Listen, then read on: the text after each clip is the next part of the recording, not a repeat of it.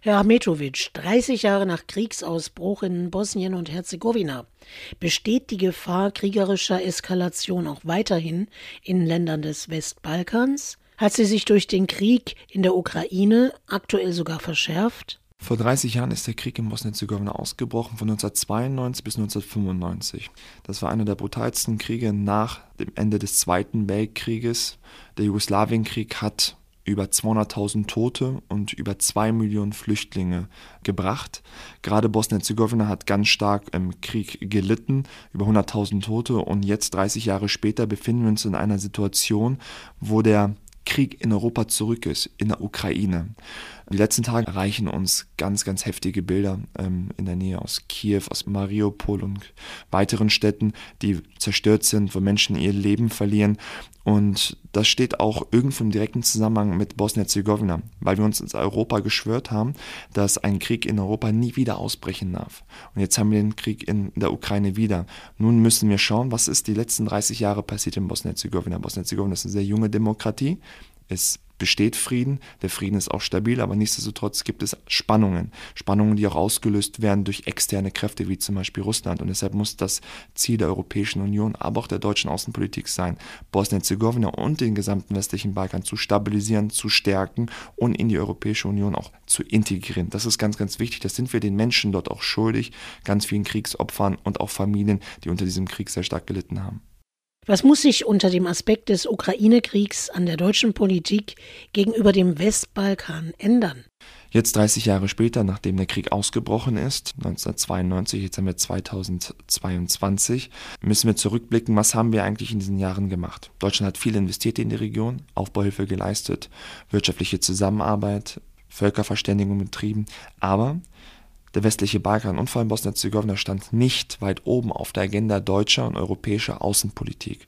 Aus diesem Grund hat sich da ein Machtvakuum gebildet, was gefüllt worden ist durch weniger demokratische Staaten, eher autokratische Staaten. Russland, Saudi-Arabien oder auch zum Beispiel Ungarn, seitdem Orban dort der Leader ist. Und aus diesem Grund müssen wir versuchen, den westlichen Balkan zu demokratisieren, Bosnien-Herzegowina zu demokratisieren, an Rechtsstaatlichkeit zu arbeiten, den jungen Generationen auch eine Perspektive zu bieten. Eines der größten Probleme aktuell ist auch die hohe Auswanderungsrate der Menschen, die ihre Ausbildung, ihr Studium beenden und dann eine bessere Zukunft in EU-Ländern sehen. Wir müssen wirklich alles dran setzen, diese Region zu stabilisieren, sie auch zu stärken und das kurzfristige Ziel jetzt nach dem Ukraine-Krieg muss es sein, diese Länder in die EU aufzunehmen als vollwertige Mitglieder. Bekommt jetzt etwa der EU-Beitrittsprozess der Westbalkanländer durch die aktuelle Kriegssituation in der Ukraine eine neue Dringlichkeit? Es bestätigt nur noch mal das, was die letzten Jahre eigentlich schon dringlich war. Wir haben immer so ein bisschen ein Problem, den westlichen Balkan als europäisch bzw. als potenziellen EU-Kandidaten zu sehen. Seit der Aufnahme Sloweniens, spätestens seit der Aufnahme Kroatiens, war dieser Beitrittsprozess mit den Staaten des westlichen Balkans nicht mehr so prioritär. Zwar hat man es mit Albanien und Nordmazedonien versucht, aber man hat sich nicht so ganz angestrengt dafür. Und wie ich schon gesagt habe, ist dadurch ein Vakuum entstanden und auch teilweise bei den Menschen dort eine Hoffnungslosigkeit, weil die EU und Deutschland sich nicht intensiv genug darum gekümmert haben, sich stark gemacht haben, dass wir den westlichen Balkan, diese sechs westlichen Balkanstaaten, die noch nicht Mitglied der EU sind, dass wir sie integrieren und auch beitreten lassen. Der Ukraine-Krieg zeigt, wie wichtig es ist, den westlichen Balkan auf die Top-Agenda zu setzen, es zu thematisieren und ähm, daran zu arbeiten, dass wir schleunigst, aber auch wirklich schleunigst diese Region integrieren, als festen Bestandteil von Europa sehen und hoffentlich in dieser neuen Bundestagsperiode, und das ist mein persönliches Ziel, wir sagen können als SPD-Fraktion, als Ampelfraktion, als neue Bundesregierung, dass wir es geschafft haben, den westlichen Balkan in die EU beitreten zu lassen. Welche Rolle spielt Russland im Westbalkan?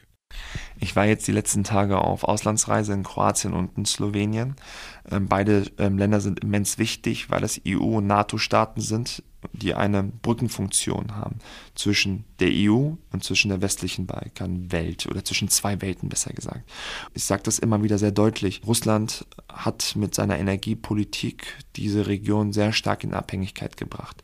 Und ähm, der Einfluss Russlands dort ist immens. Zum Beispiel hat der russische Botschafter angekündigt, sollte sich Bosnien-Herzegowina entscheiden, Mitglied der NATO werden zu wollen, kann ihnen ähnliches passieren wie der Ukraine. Das sind offene Drohungen, das sind Kriegsdrohungen. Und das ist heftig. Und das ist nicht etwas, was uns kalt lassen darf, gerade unsere deutsche Bundesregierung. Und deshalb müssen wir alles dran setzen, dass wir demokratischen Staaten zusammenhalten, in die Offensive gehen, eine Demokratisierung der Region arbeiten, um Kräfte wie Orban zu isolieren. Orban, der verlängerte Arm von Putin, eines der wenigen Leader in Europa, der immer noch nicht Putin als klaren Aggressor bezeichnet hat. Und das sollte uns wirklich ganz stark dazu motivieren, unsere Außenpolitik in den nächsten Monaten und Jahren voll auf den Westbalkan auszurichten. Wäre eine NATO-Mitgliedschaft von Bosnien und Herzegowina Ihrer Meinung nach im Moment denkbar? Viele Westbalkanländer sind schon NATO-Mitglieder wie Slowenien, Kroatien oder Montenegro beispielsweise, unter anderem diese drei Länder. Und ich finde, dass gerade in der Frage von Bosnien-Herzegowina endlich diese immer wieder thematisierende Gefahr von einem neuen Krieg, dass man die auch wirklich endlich beendet wäre der NATO-Beitritt dieses Landes, also von Bosnien-Herzegowina, immens wichtig, damit die Gesellschaft in Ruhe und vor allem auch die Zivilgesellschaft in Ruhe diesen Staat weiter aufbauen kann, entwickeln kann, für Fortschritt sorgen kann. Wir sehen, was der NATO-Beitritt Montenegros ausgelöst hat. Krieg ist gar kein Thema mehr in Montenegro und der russische Einfluss in Montenegro ist deshalb auch nicht so groß.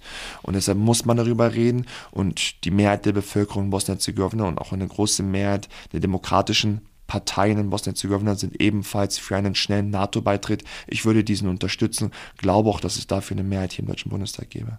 Herr Achmetovic, ich danke Ihnen für das Gespräch. Dankeschön, vielen Dank.